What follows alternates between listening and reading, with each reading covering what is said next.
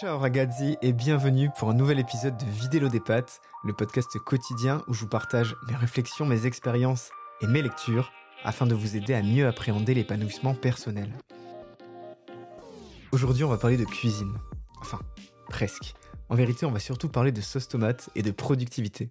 Si parfois vous vous sentez improductif au travail, si vous avez du mal à vous mettre sur ce nouveau dossier, si vous cherchez comment optimiser vos révisions ou tout simplement votre productivité, alors cet épisode est fait pour vous.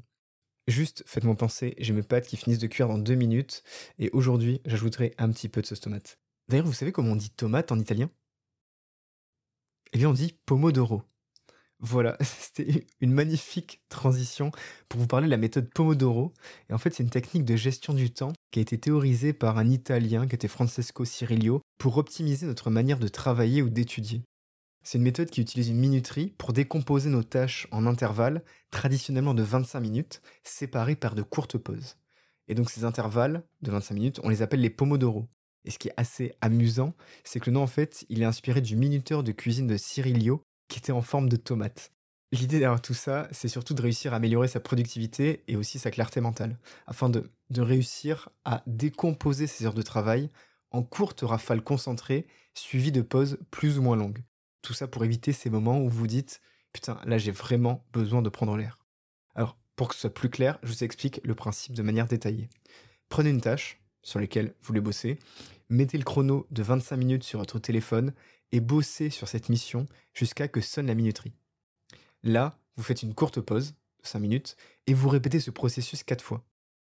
À ce moment-là, vous prenez une pause plus longue, donc une pause de 20 à 30 minutes. Donc globalement, sur deux heures de taf, vous avez 20 minutes cumulées de petites pauses. Et avant de réenchaîner sur une session de deux heures, vous pouvez prendre 30 minutes de pause pour vraiment souffler et laisser votre cerveau se recharger. Videz votre esprit et soyez prêt à affronter le prochain Pomodoro. Il y a beaucoup de chiffres, un peu dans tous les sens. J'espère que juste là, c'était clair. Après, ce que je dis, attention, c'est pas forcément une méthode à utiliser tous les jours, mais peut-être c'est une méthode à tester les jours où la charge de travail paraît immense. Donc je récapitule, si vous avez une après-midi chargée, à 14h, vous commencez votre Pomodoro 1. 14h25, vous faites la première pause. 14h30, vous reprenez.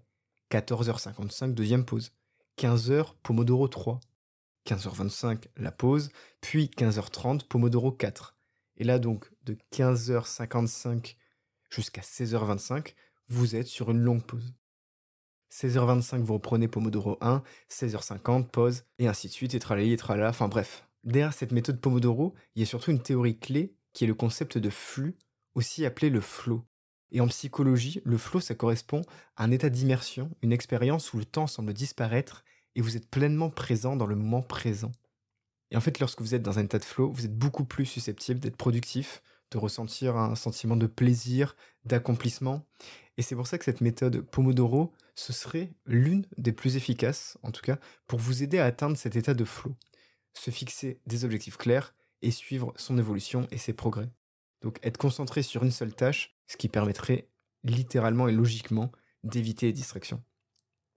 J'essaie de m'en inspirer parfois lorsque je donne cours à mes élèves avec des moments dits plus théoriques, les moments descendants entre guillemets, et d'autres plus ludiques où on échange pas mal.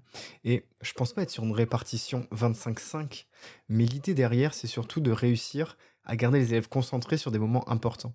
C'est quand même de, plus en plus dur de nos jours avec les écrans et sincèrement je sais pas comment font les profs au lycée pour garder l'attention des élèves.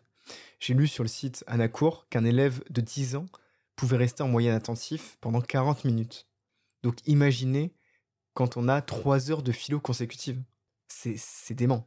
Et donc, si vous avez du mal à vous concentrer longtemps, bah, je pense que la méthode Pomodoro, ça peut être une, une, bonne méthode à suivre. Il y en a aussi une autre qui est un peu dans le même état d'esprit, mais ça, c'est pour les gens qui préfèrent se concentrer un peu plus longtemps. C'est la méthode 52-17. Et comme son nom l'indique, c'est donc 52 minutes de taf et 17 minutes de pause. Et ça, ça plaît beaucoup plus, forcément, à ceux qui aiment les périodes de travail plus longues. Dans les autres méthodes, j'ai rencontré différents entrepreneurs qui préféraient, eux, bosser par bloc de temps. C'est-à-dire que toute leur journée, en fait, était divisée en blocs où des tâches spécifiques étaient attribuées. Par exemple, un bloc de temps pour répondre aux mails, un bloc de temps pour aller sur LinkedIn, un bloc de temps pour faire la compte, un bloc de temps pour les réunions internes, un bloc de temps pour les interviews. Je crois que c'est Hugo Benz qui, lui, ne fait les choses chiantes que le matin. Bref, vous l'avez compris, il existe de nombreuses méthodes en fonction des personnes. Il vous suffit juste de chercher et de trouver surtout celle qui vous convient le mieux. Petit tips d'ailleurs, si vous voulez être beaucoup plus productif, pensez à prévoir cette, ce, enfin, ce biais de notre cerveau qui est l'erreur de planification ou the planning fallacy. Et ça, ça décrit notre tendance à sous-estimer le temps qu'il faudra pour accomplir une tâche. Et ça, en fait, c'est un biais qui arrive à tout le monde. Avec la pression, nos expériences, parfois, on pense pouvoir dire exactement le temps qu'il nous faudra pour une mission, sauf qu'en fait, on se trompe. Et parfois, ces erreurs de planification vont être beaucoup plus préjudiciables qu'on ne le pensait à l'origine. Donc oui, euh, soyez bien organisé, faites les choses bien, mais essayez de prendre de l'avance lorsque vous pouvez. Euh, imaginez, vous organisez les Jeux Olympiques, sauf que vos athlètes ne sont pas prêts. Ça la foutrait mal. Hein. Imaginez, vous organisez euh, une Coupe du Monde de football et votre stade n'est pas prêt le jour J. Compliqué.